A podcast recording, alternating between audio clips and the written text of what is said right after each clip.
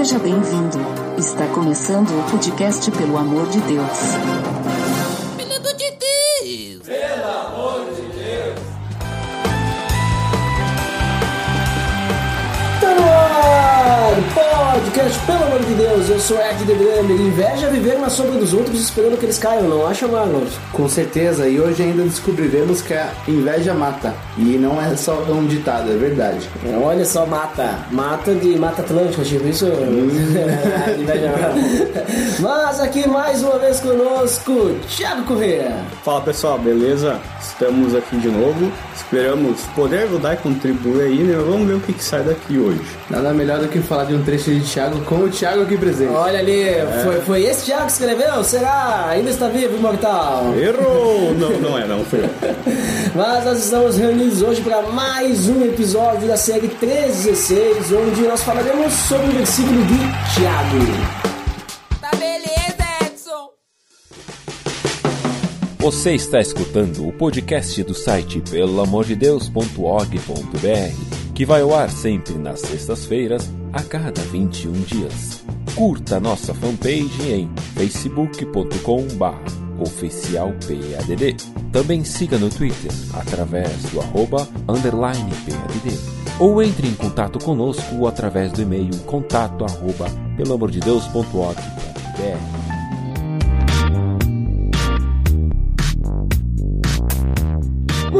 pessoal. Então, como comentado, hoje mais um episódio da série 316, essa série em que nós pegamos um versículo 316 e analisamos ele, né? E hoje chegou a vez do texto de Tiago, em que nós vamos comentar o versículo de Tiago 316 e não outro versículo, né? Porque série é 316, então tem que ser Tiago 316, obviamente. Então vamos lá, vamos primeiro ler aí esse versículo, pro pessoal que está nos ouvindo poder ouvir também esse texto em várias versões. Vamos começar aí. Qual versão, Thiago? Podia ler aí o primeiro? Posso? Então, assim, ó, na NVI, nova versão internacional, fala da seguinte forma: Pois onde há inveja e ambição egoísta, aí há confusão e toda espécie de males. Olha, já dá pra ter uma ideia que fala, né? Tenso, né? Tenso, tenso. E aí, Marlon, lê aí algum, alguma versão aí. Então a NVT, pois onde há inveja e ambição egoísta, também há confusão e males de todo tipo. É,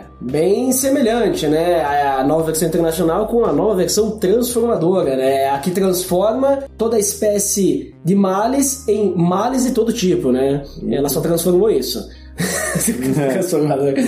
ah, vocês não acharam engraçado a minha piada? Eu gostei, Fraca. mas eu tô, eu tô com sono ainda. então- Ah, então tá bom. foi, foi boa, foi boa. Beleza, eu vou, eu vou ler aqui a mensagem, né? A mensagem que é uma paráfrase, né? Ela diz o seguinte, nesse, nesse trecho que seria o versículo 3,16, né? Lembrem-se, sempre que tentarem parecer melhores que os outros ou se aproveitar dos outros, tudo dará errado e todos terminarão pulando na garganta do outro. Então, essa aí já faz uma paráfrase, né? Legal. Credo, hein? É, se você tentar ser melhor que os outros ou se aproveitar dos outros, ou seja, seria um egoísmo, né?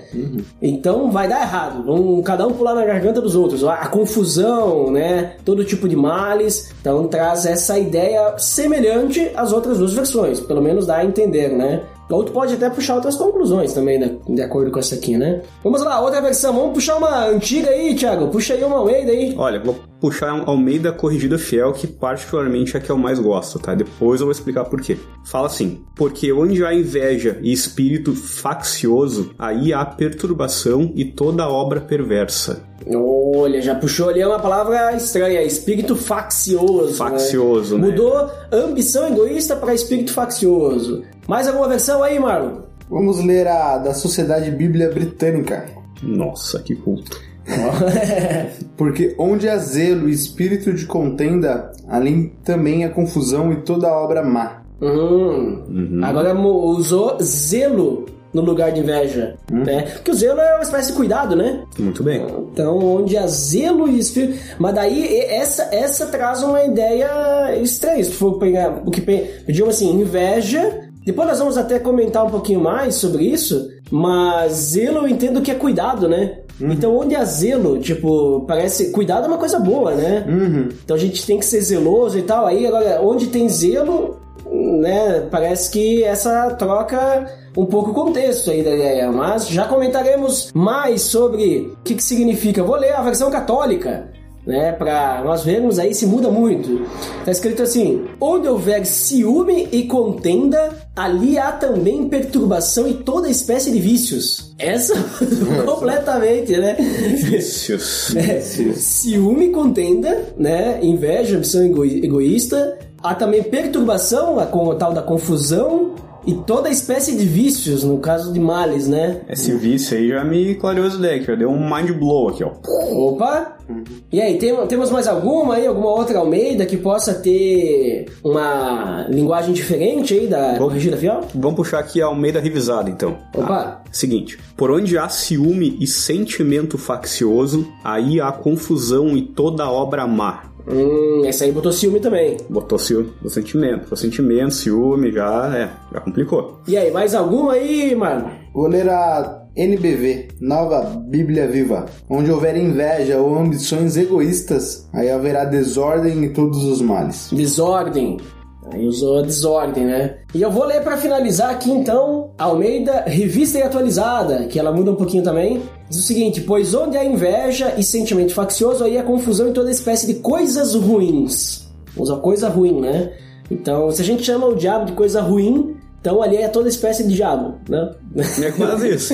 Não, mas é faz popular, sentido, faz né? sentido, faz sentido. Mas tranquilo, então ali a gente leu diversas versões do versículo 3,16 de Tiago. A gente viu que algumas versões são semelhantes e outras versões muda bastante né, as palavras e talvez isso pode mudar o contexto, né?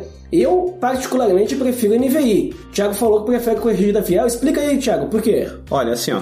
No, no geral, eu também prefiro NVI, tá? Mas ah, fazendo análise aqui, eu gostei, eu achei muito legal a Almeida Corrigida Fiel. Ah, tu gostou, no caso, desse versículo. Desse versículo, Entendi, desse versículo, entendi. tá? Pelo seguinte, ó, que no final ali ele fala. Vou, vou ler de novo aqui, ó. Porque onde há inveja e espírito faccioso, aí há perturbação e toda obra perversa. Uhum. Cara, eu gostei muito do termo que usa aqui como caracterizando como obra perversa. Porque a gente sabe que, né, as obras, né, tipo, as coisas elas vêm, né, tipo, estão no nosso coração. E não somente coisas boas, né? Por mais que é a nossa luta constante de se aproximar de Deus. Então, quando ele fala em obra perversa, eu, na hora, assim, tipo, me clarei assim, eu falei, cara, nem tudo que a gente faz que, tipo, é bom e muitas vezes a gente, de forma, não vou dizer inconsciente, mas a gente não se dá conta que a gente está agindo por inveja, né? Tá agindo de forma facciosa, como diz, né? Que abre-se parênteses. Um adjetivo que pode ter um significado que fomenta movimentos contra o poder estabelecido. Eu achei muito legal essa, essa, essa explicação aqui, porque é o poder estabelecido de Deus, né? Então, muitas vezes a gente age pela nossa própria vontade, com inveja, ciúmes, que nem fala no meio da revisada, e, cara, o resultado disso é obra perversa, ou seja, uma obra que não agrada a Deus. Então, acho que é aí que tá o cuidado. Por isso que eu gostei bastante dessa versão. Entendi. Ali que tu falou do sentimento faccioso, algumas versões usam ambição egoísta, ou espírito faccioso, sentimento faccioso, né? Então, egoísmo também, né? Exatamente. E é interessante que no original é uma palavra só, né? no original, no original não são várias palavras. E eu fui dar uma pesquisada no original, essa palavra, né? Porque a gente está se atendo a esse versículo só, mas esse versículo foi escrito no original, obviamente, por isso que ele é Claro. original, né? mas eu dei uma olhadinha e essa palavra espírito faccioso, sentimento faccioso, ela vem da palavra grega eritéia, né? Eritéia. Eri, eri, será, que, será que o grego tu fala que nem inglês? Eritéia? Eritéia? Não, mas é eritéia e ela tem o significado, basicamente, esses vários significados que a gente vê, que é egoísmo, é uma rivalidade egoísta, uma ambição egoísta, é essa ideia que tu comentou agora também, né? Até é uma questão de facção, né? Quando a gente pensa em facção, tu ser de uma outra facção, né? Um movimento contra um poder estabelecido, no caso, seja o Estado, Exatamente. seja o poder de Deus, no nosso caso aqui. Isso. Então, assim, até pesquisando um pouco mais, que essa palavra, ela significa o vício de um partido criado para o seu próprio orgulho, né? Um sentimento faccioso, né? O querer ser mais que os outros, criando facções, né? Então, uma questão realmente egoísta. Então, espírito faccioso, sentimento faccioso, ele é algo mais, vamos dizer assim, profundo. Egoísmo, ele resume isso. Mas o egoísmo talvez a gente não tenha tanto esse Essa percepção, né, Essa da- percepção. Da, da gravidade da É, coisa. porque egoísmo a gente sabe o que é, a gente não vai atrás de entender o que, que é. Agora, faccioso, opa, não é algo comum. Vamos dar uma pesquisada e a gente vê que é algo que está trazendo aí um sentimento egoísta, obviamente, né? Uma ambição egoísta. Mas veja que não é só egoísmo, é uma ambição egoísta. Né? Não basta eu ter o egoísmo, eu quero que isso seja uma realidade, eu quero que isso aumente, então eu quero realmente ser maior que os outros, eu quero que eu quero ser o, o chefe do da ideia, né, o líder da ideia, eu quero ser aquele que sabe mais, né, uma ambição, ser ambicioso, né? Então, a ambição mesmo, ela é um ela tem essa ideia de, de poder, de desejo, né? De a gente eh, querer mais e tudo mais. E aí essa palavra no original, então, ela traz todos esses significados, né? Que basicamente são o mesmo significado. Mas não é apenas, assim, um sentimento simples de egoísmo, mas é algo, algo a mais, assim, né? Vamos dizer, né? Vamos dizer assim, é um egoísmo versão 2, né? o egoísmo, assim, um pouquinho aumentado, né? É legal também que a gente pode. Uma, uma outra, uma outra explicação que eu procurei em relação à, à tradução da palavra, né? Na língua portuguesa, no caso, né? Que, que ele, ele trata assim como o que ou quem possui uma atividade ou ofício ou algo que esteja relacionado à subversão. E subversão aqui, tipo, ele é um, um substantivo que ele significa algo revoltoso, né? Então, o que ou quem possui alguma atividade revoltosa, tipo, que causa revolta contra algo, né? Mas e aí, Marlon, e a questão da inveja? A gente tá falando aí da ambição egoísta, espírito faccioso, sentimento faccioso, e a inveja aí, ciúme que ele usa também, né? Acredito que esse, logo de cara, quando a gente olha para esse versículo, o que eu percebo é que todo pecado ele vem acompanhado de outro, né? Digamos assim, é muito fácil a gente ver que então a inveja ela leva ao espírito, né, o faccioso, ao egoísmo, e com isso ela gera então relacionamentos frustrantes, leva relacionamentos a ruínas de fato. Então, o que a inveja me, me traz nesse versículo que a gente consegue ver é justamente isso, que a inveja por si só, ela não vem, ela não vem, digamos que nos nossos ditados que eu falei no início, não existe inveja boa, né? A inveja ela vem acompanhada de fato de um de um sentimento egoísta, de um sentimento de pertencimento, de que eu queria ter algo, de que eu queria fazer algo, de que eu teria queria ter poder de algo ou de alguém, como a gente falou aqui da do significado do faccioso. Então fala muito sobre o eu, né? E quando a gente realmente foca no nosso eu, o que de fato isso ao nosso redor causa, né? Então, com a inveja, a gente tem um espírito faccioso, a gente é egoísta, né? A gente perturba todos os nossos relacionamentos, porque a gente passou, parou para pensar em nós mesmos. Então, é isso que eu percebo de cara. E sabe que nesse essa palavra inveja aí, a gente viu que naquela versão da Sociedade Bíblica Britânica, ele aparece a palavra zelo, né? Então, eu também dei uma olhadinha no original dessa palavra, e eu creio que eu entendo, porque nessa versão da Sociedade Bíblica Britânica, só nessa versão inclusive, né? Mas por que que nessa versão eles usaram a palavra zelo? Porque o original desse versículo é a palavra zelos. então, né? E aí, e o que que significa essa palavra zelos, né, no, no original? Ela é uma palavra que tem a ideia de zelo, rivalidade ou ansiedade. Né? Então, a definição dela é tu ter assim um sentimento caloroso para ser contra alguém, né? Ou ser zeloso ou ter ciúmes, ter inveja. Então, eu vejo assim que no contexto se encaixa melhor uma palavra como inveja ou ciúmes, né? Do que a palavra zelo, zeloso. Porque assim, a ideia de zelos aí, talvez a gente possa dizer assim: ah, eu sou tão zeloso com isso que, tipo, gostaria que fosse meu. Né, um sentimento de inveja, um sentimento de ciúmes. Mas talvez botar zelo ali, tu vai perder um pouco da, da ideia, do contexto, né? É, Que depois a gente não vai falar agora ainda. Calma, é só o versículo ainda. Mas a gente perde um pouco do que, que o versículo quer dizer, né? Da mensagem real do versículo. Se a gente usar zeloso aí, zelo, talvez vão pensar, bom, se eu for zeloso né, na vida, então é ruim. Né? Eu não posso ser zeloso, eu tenho que, digamos assim, não cuidar de ninguém, eu não tenho que ter cuidado. Isso é vida louca. É, então, tipo, a gente pega até essa ideia, né? Então, eu fico assim com o pé atrás aí com essa tradução aí que traz zelo, né? Inclusive a única, né? Eu prefiro mais usar inveja. Ou ciúme, eu acho que encaixa. Acho que inveja ainda é o melhor, né? Inveja é o melhor porque ele é um sentimento, digamos assim, que tem algo mais contra a outra pessoa, né? Do que o ciúme, vamos dizer assim. É, você vê que foi uma tradução ao pé da letra, né? Então, Ah. ela não, não trouxe, não, a, transculturalizou a, a língua, por isso que a inveja é mais, ela é mais forte para nós na língua portuguesa, que passa realmente o significado que a mensagem quer passar, né? Então, não, por mais que a palavra original seja zelos, não, não, não é errado a gente trocar por inveja, né? Então, a inveja, ela traz para nós, na nossa língua, o real significado que Tiago queria trazer nesse versículo, que a inveja, então, causaria relacionamentos realmente conturbados. Uhum. É, esse- essa mesma palavra ela vai ser usada tanto com o significado de zelo quanto o significado de inveja. Aí vai depender do versículo que a pessoa está querendo falar, né? Então, É, É, pelo que eu, o que eu entendi também, o- essa palavra zelo, zelos, no- como foi usada aí, ela se refere a um zelo, a um cuidado por, inte- pelos interesses pessoais, que não necessariamente vão ser os interesses de Deus, né? A Uhum. gente sabe que nós somos pecaminosos, então, Perfeito. no momento que a gente se afasta um pouquinho de Deus ali e já começa, digamos, a zelar, tipo, a primar pelos nossos interesses próprios da nossa carne, né? Então acho que aí entra no contexto dessa tradução aí. Mas eu concordo também com o que o Marlon falou, que tu falou, Duda, que trazendo aqui, que nem o Marlon usou uma palavra bonita ali, né? Transculturalização. É, exatamente isso. Fazer, trazendo para nossa linguagem de hoje é realmente fica um pouco ambíguo demais e não, não dá aquela chamada assim daquele ponto de cuidado ali que a gente tem que ter, né? mas então assim, onde tem inveja ou ciúme, né? E ambição egoísta, sentimento faccioso, espírito faccioso, aí há confusão, perturbação, toda espécie de coisa ruim, toda espécie de males, toda espécie de obra perversa, né? Ou todo tipo, né, de mal. E, e aí, essa parte aí de. O, até o Thiago já falou sobre a obra perversa, né? Um pouco, né?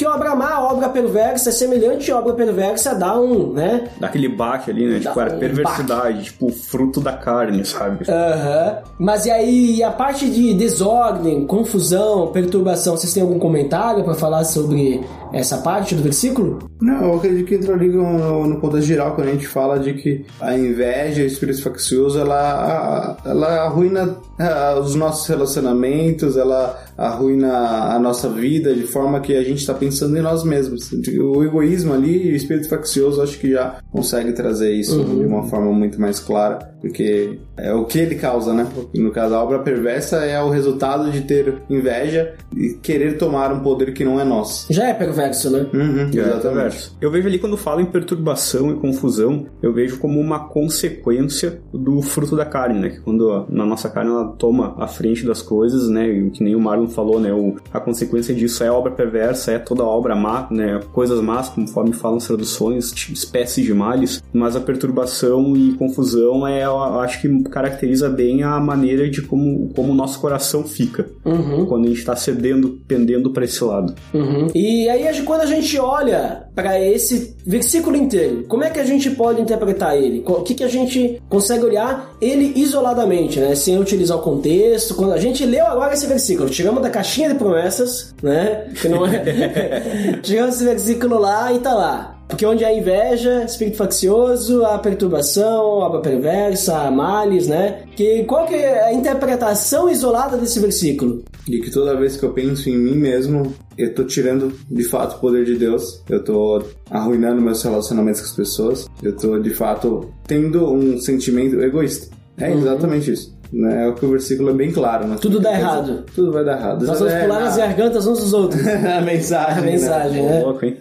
Mas é bem, esse versículo em si ele é bem claro, né? Ele dá um começo, meio e fim em um versículo só. Então, por onde a inveja, espírito faccioso, a perturbação e toda a obra perversa. Ele é bem completo por si só.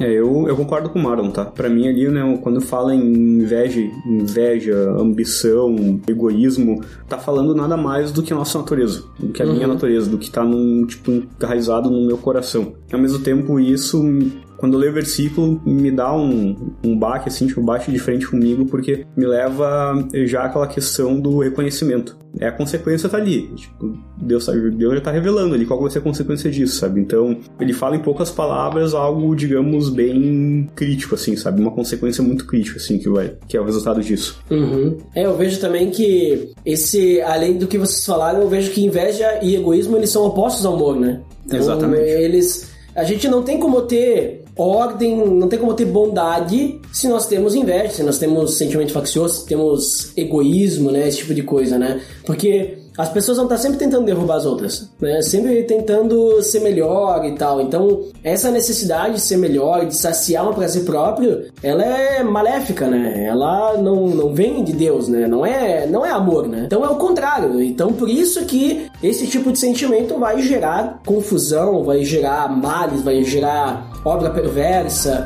perturbação, contenda e tudo mais, né?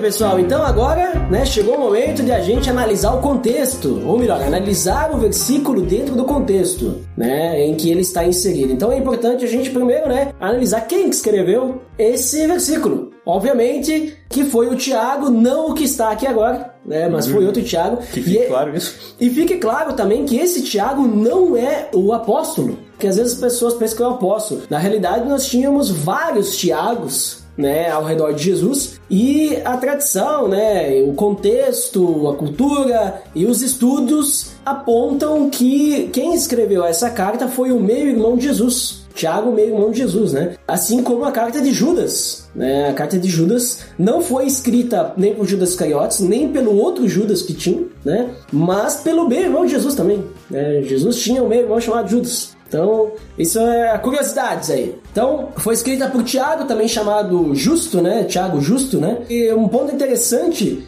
é que ele não se converteu até depois da ressurreição de Cristo.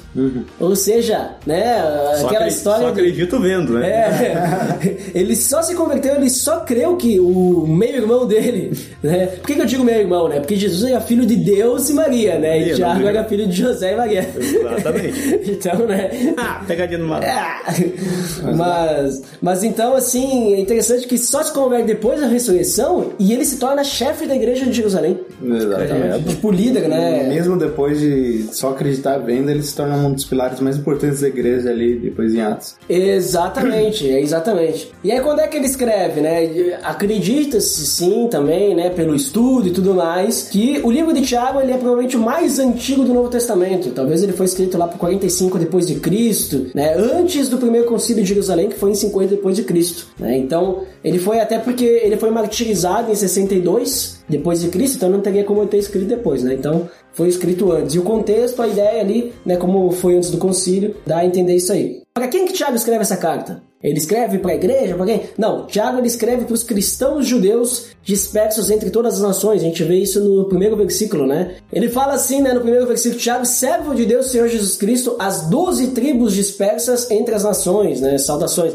Então, doze tribos dispersas, os judeus cristãos, né? Então, essa aqui é a ideia, né? É importante lembrar que nessa data era o início da perseguição judaica aos cristãos, né? Uhum. Também explica o contexto, que a gente vai falar, se aprofundar um pouquinho mais, de como Tiago então aprofundava a questão dos relacionamentos e o comportamento dos cristãos nessa época. E esse ponto é importante, Marlon, por causa que vem a motivação de Tiago escrever essa carta. Por que, que ele escreve? Ele escreve aos judeus para incentivar eles, judeus cristãos, né? Incentivar eles a continuar crescendo na nova fé cristã, né? Principalmente já que estava começando isso daí, né? Essa perseguição. Então, Tiago ele tá com essa ideia de incentivar a galera. Então, por isso que ele vai destacar que as boas ações elas vão fluir daqueles que estão cheios do Espírito Santo, né? Ele vai falar é, que até tem aquela polêmica, será que ele está contra Paulo ou não, quando ele fala que a salvação é pela graça, não mediante obras, né? Mas mediante a fé. E Tiago vai falar assim: então me mostre sua fé sem obras, que eu te mostro minha fé pelas obras, né?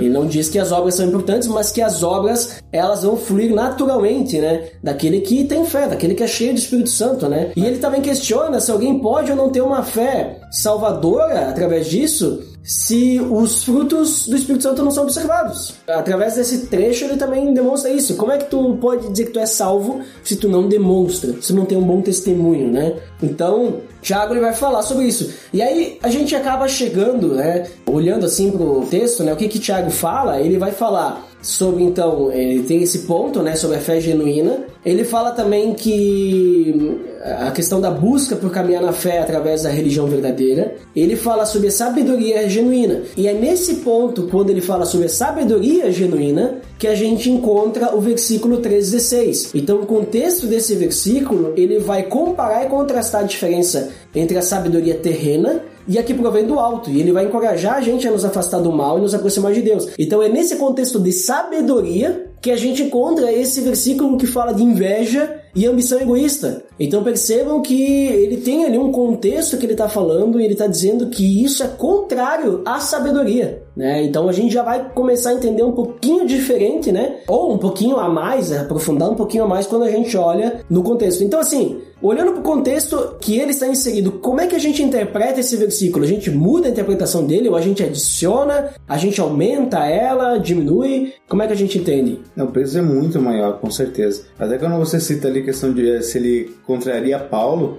se a gente analisar de fato o contexto, a gente vê que ele não, não faz, é, não é contrário a Paulo, mas no, no ambiente em que se encontravam aqueles judeus cristãos, então você pega que tipo todo o ambiente em que eles se encontravam e a forma como aqueles cristãos deveriam se comportar, a gente entende que as obras elas eram necessárias para mostrar, como a gente diz aqui, talvez a sabedoria divina, porque os judeus eles eram os mais intolerantes em sua época, né? Vide a, a cruz, né? Todo mundo que contrariava seus ensinamentos morria, eram perseguidos, né? Então você pega todo esse contexto, você entende que se iniciava ali uma perseguição aos cristãos que estavam contrariando. E daí Tiago vem lá e acaba, digamos assim, confrontando que esses cristãos eles deveriam se comportar de tal forma contrária ao que os judeus estavam pregando ali, pois ali eles mostrariam então que eles viveriam então pelo amor de Deus. Então o Tiago ele motiva os cristãos a terem uma sabedoria divina e a parar com pensamentos egoístas e humanistas, né? E mostra como o relacionamento com as pessoas pode dar luz e mostrar os seus frutos ali. Então quando a gente vai pensar que todo o livro de Tiago ele parece citar a questão do relacionamento e o comportamento dos cristãos com muita sabedoria sabedoria, não só quando a gente fala de sabedoria divina, Tiago demonstra muito essa sabedoria divina em, em, todos os pontos que ele aborda, que a gente vai ver nos livros então que ele vai falar sobre não fazer acepções de pessoas, sobre refrear a língua, sobre a origem das contendas e, e com o objetivo muito claro de tirar a centralidade do homem e depender somente de Deus. Parece que Tiago estava preparando ali o terreno e falando: vocês vão passar por diversas situações e, e o sentimento humano de vocês vai fazer com que vocês de repente venham a negar a Deus, a, ter comportamentos que não mostrem que vocês tenham uma vida com Deus, né? Então imagina um, um ambiente de perseguição em que eles são postos a provas a todo momento para que eles neguem a sua fé, para que eles não se comportem como tal. Então Tiago vai lá em todo o seu ponto, todo, todo o seu livro mostrando ali que eles deveriam ter muita sabedoria, como é agora no, no capítulo 3 a gente vai dizer, que tipo a partir do momento em que você pensar em si mesmo, em que você falar mal das pessoas, em que você ser contra o inimigo, eu não lembro o autor da frase, que acho que é muito legal também sobre isso, que o exército cristão é o único que fala sobre suas próprias fraquezas. Isso ele falando sobre as fofocas, também sobre Tiago, de que então nós ao invés de nos protegermos, ao invés de nós fortificarmos a nossa família, o nosso reino e conseguirmos lutar contra o inimigo, nós somos o exército que fica mostrando nossa fraqueza para o inimigo a todo momento. Então é, o Tiago ele, ele cita muito muito todo esse momento para que eles se fortifiquem, para que eles parem de brigar entre eles, para que eles parem de falar mal entre eles, para que eles parem de dar mau testemunho e tipo, meu, vocês vão ser perseguidos, né? Como se Tiago já percebesse que o momento que estava naquele contexto ia ser muito ruim, mas para que eles se fortificassem, eles deveriam parar de pensar em si mesmos. E acho que é esse contexto que a gente entra no capítulo 3 agora, de que tirar toda a centralidade deles para que eles parassem de ser egoístas, que imagina, quando a gente vai ver ali em Atos o tamanho da perseguição que foi, né, de que eles realmente muitos pobres, muitas pessoas que eles têm que ver que eles começaram a compartilhar as coisas, que eles tiveram que entender que tinham tudo em comum para conseguir sobreviver. Então, eu fico me imaginando num contexto de perseguição também, que toda essa essa sabedoria que Tiago coloca no capítulo 3 para que a gente tenha é de tirar realmente, como eu falei antes, a nossa centralidade né, no homem, humanistas, de pensar somente em mim, de pensar somente no meu bem-estar, de pensar somente na minha pessoa e passar de fato a pensar nas pessoas, nos meus relacionamentos, é, em colocar Deus nesses relacionamentos, porque de fato o momento ali ia ser, já estava, pelo que dá para ver, muito, muito pesado, muito complicado. A perseguição estava se iniciando. Os cristãos ali, então, digamos, parecia que começariam a querer a brigar entre si, a pensar em si mesmos. Se eles pensassem dessa forma, talvez eles não sobreviveriam àquela perseguição. Então, contexto do capítulo 13, onde esse versículo está inserido ali sobre a sabedoria divina e sobre a sabedoria humana, que ele faz esse contraste ali, ele traz isso né? Tirar então, né, o nosso, o nosso egoísmo de tratar o nosso caráter, tratar aquilo que a gente é para aquilo que a gente deveria ser para que a gente pudesse então viver em comunidade, com o reino, com as pessoas e com nossos irmãos. Muito bem. Para mim fica claro também no contexto ali esse chamado, digamos, ao alto sacrifício, né? Porque quando ele fala ali a questão de sabedoria, eu já puxei aqui já e, e, e, na hora me vem na cabeça ali alguns provérbios, né? Uhum. Que é os que falam justamente de sabedoria, né? E onde fala de maneira muito clara ali que a gente não deve se apoiar no nosso próprio entendimento, que a gente não deve ser sábio aos nossos próprios olhos, pensando no contexto que eles estavam, de perseguição, corriam risco de vida, né? Naquela época as coisas, os conflitos eram muito mais acirrados e e as coisas eram muito mais instáveis, digamos assim, deviam ser muito mais estáveis do que, do que hoje, sabe? Ter um chamado para tu ser chamado por Deus a tu abrir mão do, do de cuidado, do zelo, né, pelo teu próprio bem-estar, uhum. para tu ter esse zelo, esse cuidado com as pessoas que estão à tua volta, isso para mim é um chamado, é um chamado muito forte, sabe? Então é, é algo realmente um chamado que o Thiago, ele, quando escreveu, ele chamava as pessoas assim, cara, deixem de lado os interesses de vocês e se preocupem com as pessoas que estão à volta e não fiquem procurando, tipo, a razão e tentando se confortar nos sentimentos próprios de vocês, mas procurem se confortar no, tipo, na, na vontade de Deus, sabe? Procurem ser fiéis a Deus, tipo, colocar a fé de vocês, tipo, em Cristo. Porque, realmente, se eles fossem, não fossem fazer isso naquela época, se eles fossem colocar a fé deles, a confiança deles, naquele contexto, em qualquer coisa que não fosse Cristo, cara, tipo, o negócio ia virar um pandemônio total, sabe? Então, uh, ah, para mim fica muito claro isso daí, né? Tipo, até que lá em, em, em Hebreus 10, 26, ele também dá essa puxada quando ele fala assim que se continuarmos a pecar deliberadamente, né? Na, na Almeida fala, em vez de deliberadamente, voluntariamente. Uhum. Então, Tiago, ele dá uma, essa confrontada forte aqui, dá essa chamada forte no, tipo, no, no pessoal ali, gente, cuidado, vocês tipo já conheceram já a verdade, vocês têm conhecimento da verdade, vocês muitos presenciaram isso, então busquem tipo colocar as ansiedades de vocês tipo em Cristo, sabe, não na própria vontade, que senão o negócio não vai não vai dar certo. Exatamente. E, e assim, olhando até mesmo pro texto de Tiago ali 3, né, que o Marlon falou ali que ele fala sobre a língua, o início, né? Depois do versículo 3 vai falar sobre sabedoria. A gente vê que a real sabedoria, ela deve ser demonstrada por obras praticadas com humildade e não uma obra praticada com interesse ou com egoísmo, alguma coisa assim, né? Porque o oposto da sabedoria é a inveja amarga, a ambição egoísta, e isso não, não diz apenas o versículo 16, mas o versículo 14 também, né? Ele tá falando sobre sabedoria, que vocês têm que demonstrar obras com humildade, porque é isso, daí que vem a sabedoria, e daí ele fala que só que se vocês abrigam no coração inveja amarga, ambição egoísta, então aí tem problema, né? Não se gloriem. Porque esse tipo de sabedoria, essa inveja amarga, essa ambição egoísta, ela não vem dos céus. A sabedoria que vem dos céus é essa que o Tiago falou agora, né? Não o Tiago da Bíblia, mas o Tiago que está aqui conosco. Agora, agora sim. É, que falou agora ali de provérbios, que é, é um zelo pelo próximo, o amor ao próximo. Esse que é o tipo de sabedoria divina, né? E daí ele vai falar, inclusive, que essa sabedoria, ela não vem dos céus. Esses sentimentos e entendimentos, eles não são de Deus. Na realidade, eles são chamados, inclusive, de demoníacos. Ele fala, né, no versículo anterior, versículo 15, esse tipo de sabedoria, né, ele não é espiritual e é demoníaco, né? Então, assim, no momento que a gente começa a ter um sentimento de inveja, de ambição egoísta, espírito faccioso, ele vai gerar confusão, ele vai gerar perversão, perversidade e tudo mais, porque isso não vem de Deus, isso é demoníaco. Então a gente tem que pensar assim que quando a gente está fazendo algo, algo desse gênero, quando a gente está tá tendo um sentimento desse tipo, esse sentimento não está vindo do Espírito Santo, esse sentimento está vindo da nossa própria carne, esse sentimento está vindo por influência do maligno. Então, por isso que ele vai gerar confusão, vai gerar maldade, vai gerar divisão, vai gerar tudo mais, né? Todo tipo de perversão, espécie de males, né? Só que quando a gente anda com o Espírito Santo, a sabedoria de Deus, ela gera amor, ela gera misericórdia, ela não tem engano nenhum, ela é sincera. Então, eu vejo que quando a gente adiciona, porque a gente conseguiu interpretar o versículo com a ideia correta com ele isolado, né? Podemos entender que de certa forma um pouquinho assim. Mas quando a gente adiciona o contexto, a gente aumenta porque a gente vê que ah, a inveja, a ambição egoísta, ali tem confusão, ali tem males. Não, mas não é só isso. Não é só, só isso. Na verdade, a confusão em espécies de males é a consequência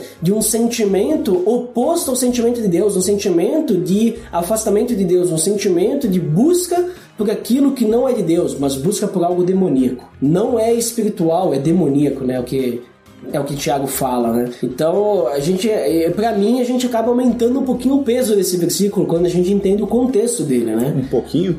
É. Mas e aí? Então, assim, o que, que a gente realmente aprende com esse texto, né? Com esse versículo aí? O que, que a gente consegue aprender agora que a gente conhece o contexto dele? Acho que pegando o contexto histórico, né? Primeiramente, que a gente entender esse, esse ambiente, né? Pesado de perseguição, de, de situações em que o relacionamento entre os cristãos, entre eles mesmos, já estava um pouco conflituoso e Tiago vai lá e os exorta com isso, com suas mensagens de sabedoria. A gente entende não só com o versículo, mas a diferença entre sabedoria divina e sabedoria humana mostra justamente o que tu disse agora no final, de que então qualquer sentimento que vá contra de repente a vontade de Deus é demoníaco. Então que o nosso sentimento deveria ser de humildade, de que o nosso sentimento e nossa sabedoria divina ela vem e ela abraça a todos, de que ela realmente ela trata a todos, ela não tem é, o que, que seria o contrário da inveja, né? Não seria ser bem dizer da pessoa, seria realmente estar feliz com as pessoas. É algo que me marca muito, que é verdade que sobre o nosso meio, que eu acho que é muito mais fácil a gente chorar com o que se chora do que se alegrar com o que se alegram, né? Uhum. Então é muito mais fácil a gente dar o ombro para chorar, mas quando de fato a gente tá feliz, quando as pessoas estão felizes também. Então acho que isso ensina muito sobre o nosso comportamento, sobre como está a saúde até mesmo da nossa igreja, quando a gente vai falar sobre esse tipo de sabedoria, porque é logo depois quando falar de refrear a língua, né? Então a gente, quando eu ouvi aquela frase sobre o exército, eu fiquei pensando como é que a gente fala tanto sobre nossas fraquezas e a gente não dignifica coisas boas que a gente vê nas outras pessoas. Porque de fato, gente, se a gente for olhar, nós somos livres hoje no Brasil, nós podemos falar sobre o evangelho, mas como será amanhã? Será que nós estamos preparados para nos fortificar? Mas, tipo, então é bom a gente avaliar realmente o nosso comportamento como igreja e ver que se nós estamos preparados, né? Preparados para que num ambiente talvez tão perverso como aqueles cristãos estavam vivendo naquele momento, se nós vamos realmente nos fortificar, falar bem, alegrar com que se alegram e estar com a sabedoria de Deus, para que nossos relacionamentos não sejam destruídos, para que eles não, não tenham, tenhamos uma obra perversa. Mas como o próprio Tiago diz no livro, que a nossa fé se mostre por obras, mas há obras que Deus colocou em nosso caminho para que a gente faça, para que a gente realize, para que a gente testemunhe então a graça e a misericórdia de Deus na nossa vida. Então é isso que eu consigo tirar desse versículo, esse ensinamento que eu consigo tirar daí. Uhum. E aí, Tiago, como é que a gente aplica esse texto de Tiago em nossas vidas aí? Olha, cara, além do que o Marlon falou, é. o Marlon falou muito, falou bonito e concordo com tudo e, cara, além disso, aplicação disso, cara, para mim fica muito evidente o quanto que a minha dedicação, a, a, entrega da minha vida a Cristo, às vezes ela não tem o peso que deveria ter. Porque a gente falou lá no início de, de como a gente percebe isso, né? Digamos, só no, no contexto, do, só no versículo, né? Fora do contexto. E, ok, a gente, né, já identificou aquele chamado, né? Do que a gente tem que né, ser sábio, né? Com a, sabedoria que provém de, de Deus, uhum. para poder confrontar e lutar contra isso. Mas, cara, tu imagina imagina no contexto geral quando os caras estavam lá correndo risco de vida e vinha ali um pouquinho antes no versículo 14 que o Thiago fala ali que ele fala que o coração deles abrigava inveja, tipo amarga ambição e ele falava ainda tipo não neguem a verdade. Uhum. Então, cara, muitas vezes eu nego a verdade no contexto que a gente vive hoje. A gente vive aqui num país livre onde a gente pode cultuar o nosso Deus de forma clara. Então, ah, de forma tranquila, com paz, com segurança. E esses caras, muitos ali, eles não negavam a Deus no contexto que eles estavam, que eles corriam risco de vida. Os caras passavam fome, passavam, sei lá, infinitas necessidades e eles não negavam a Cristo. Hoje, a gente, não, eu na, na, na vida que eu tenho hoje, muitas vezes, né, eu peco e, e nego Cristo dessa maneira eu sinto inveja, eu sinto egoísmo, e essa exortação que o Thiago traz, ela, né, que nem tu falou antes, Duda, ela é muito mais profunda, acho ela vai muito mais além do que tá no nosso cotidiano hoje, na nossa realidade hoje. Então eu acho que aqui tem um, né, de uma aplicação e aprendizado, tem um chamado bem forte, tem uma paulada, sendo bem uh, simples na palavra, tem uma paulada forte aqui, cara, na, na nossa cabeça aqui, que tipo, cara, vocês estão mesmo, tipo, abrindo mão da, da, dos frutos da carne de vocês, sacrificando os frutos da carne de vocês para poder, tipo, usufruir da verdadeira e da pura sabedoria de Deus, né? Então, acho que aqui, como aprendizado, fica, para mim, fica um, um puxão de orelha bem dado, assim, né, em relação a isso.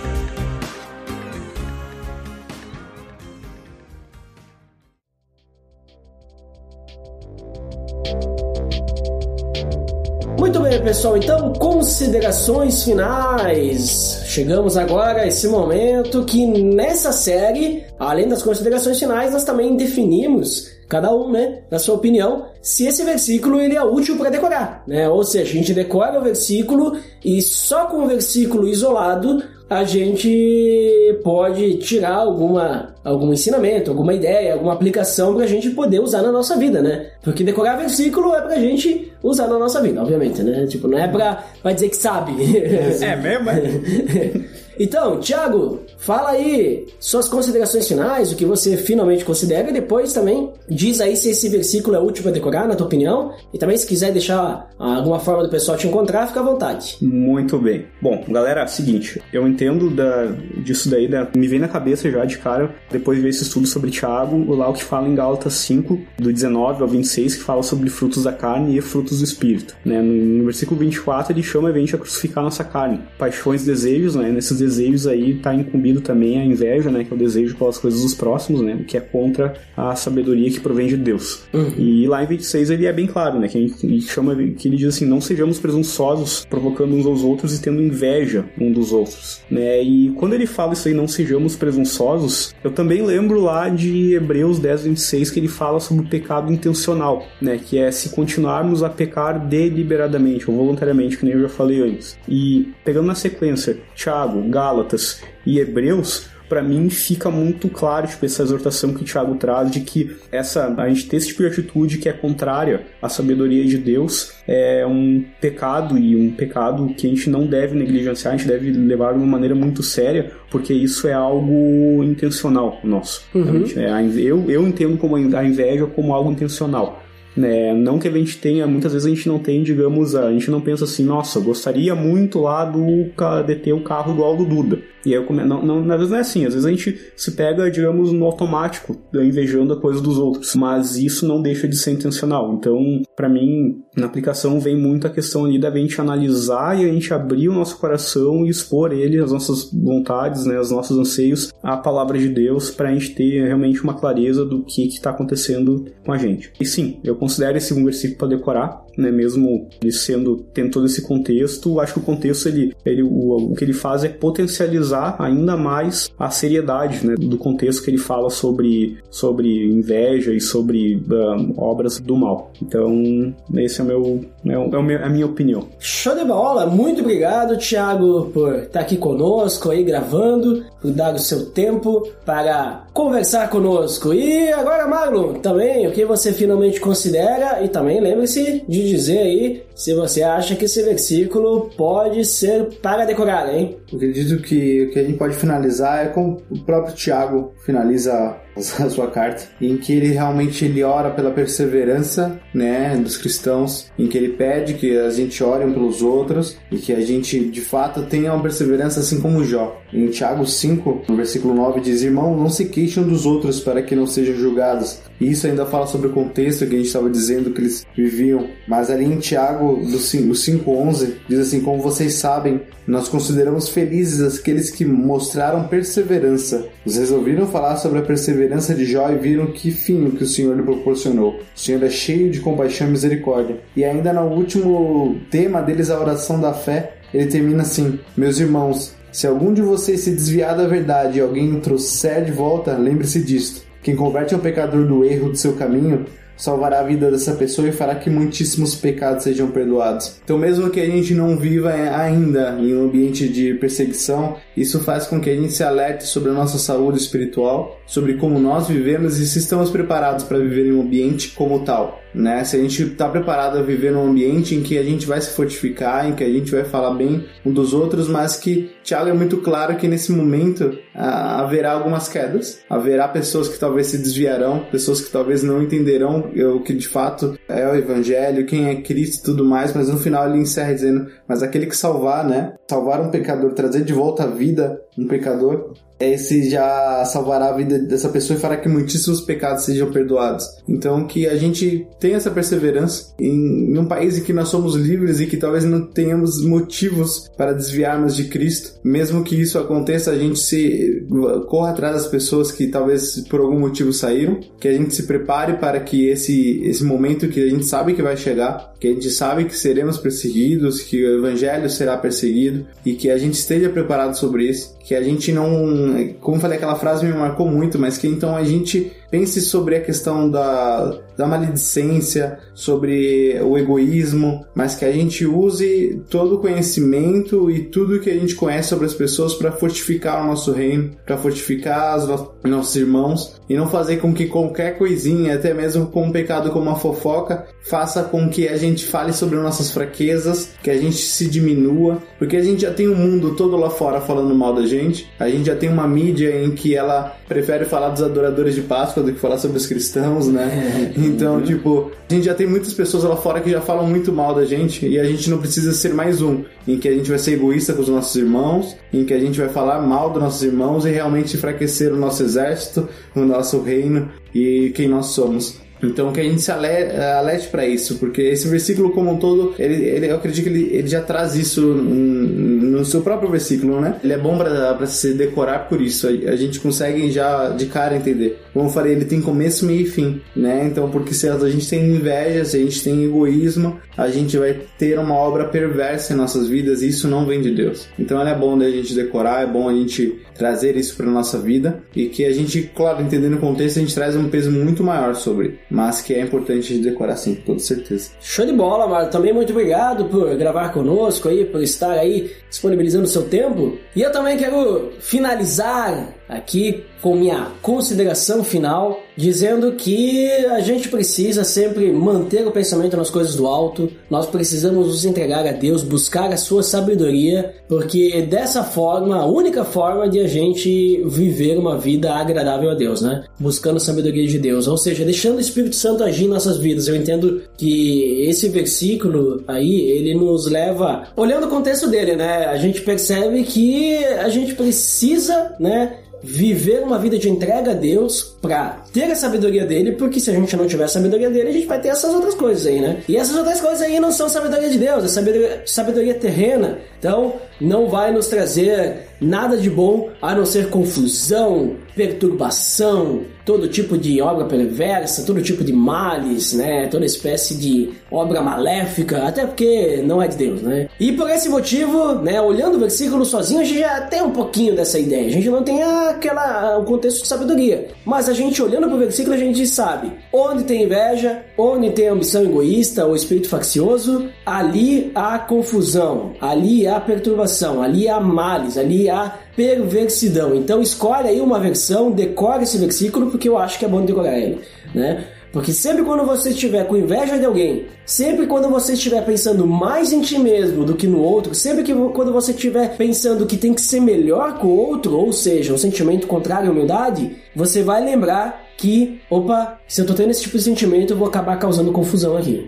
Eu vou acabar causando alguma obra maléfica aqui, né? Alguma perversidão. Então você vai lembrar disso, né? Então fica a dica aí, um versículo para decorar aí. E por hoje é só, pessoal. Então, para quem fica praga de feedbacks, até daqui a pouquinho. Para quem não fica, então, até o próximo episódio. Até mais!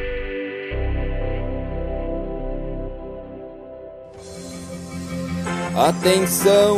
Você está entrando na área de feedbacks. Fique ligado.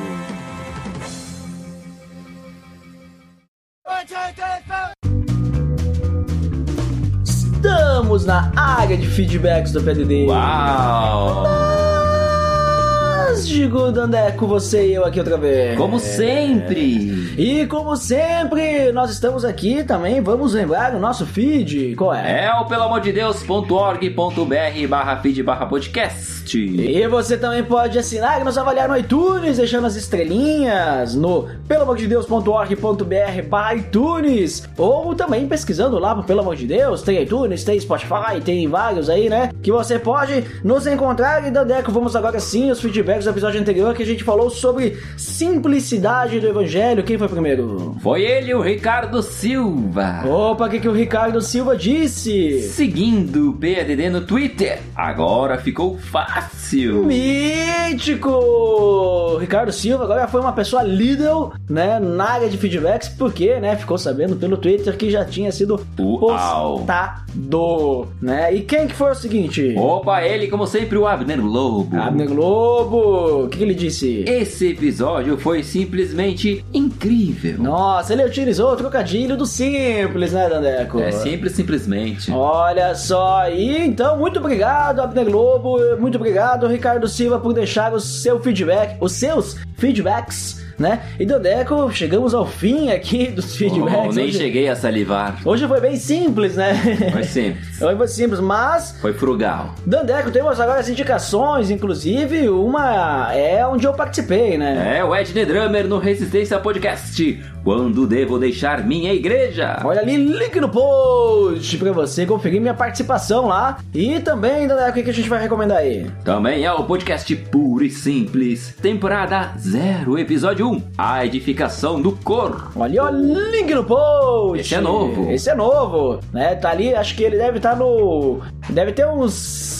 Uns 10 episódios, acho, no total. Não, não sei. Eu, né? Mas esse aí é o primeiro, então fica a recomendação pra você conhecer um podcast novo. Veja se você gosta aí. Falando sobre educação do corpo, bem interessante o papo. E, Dandeco, acho que chegamos ao fim, né? Uau, nem vi o tempo passar. É, foi bem simples hoje.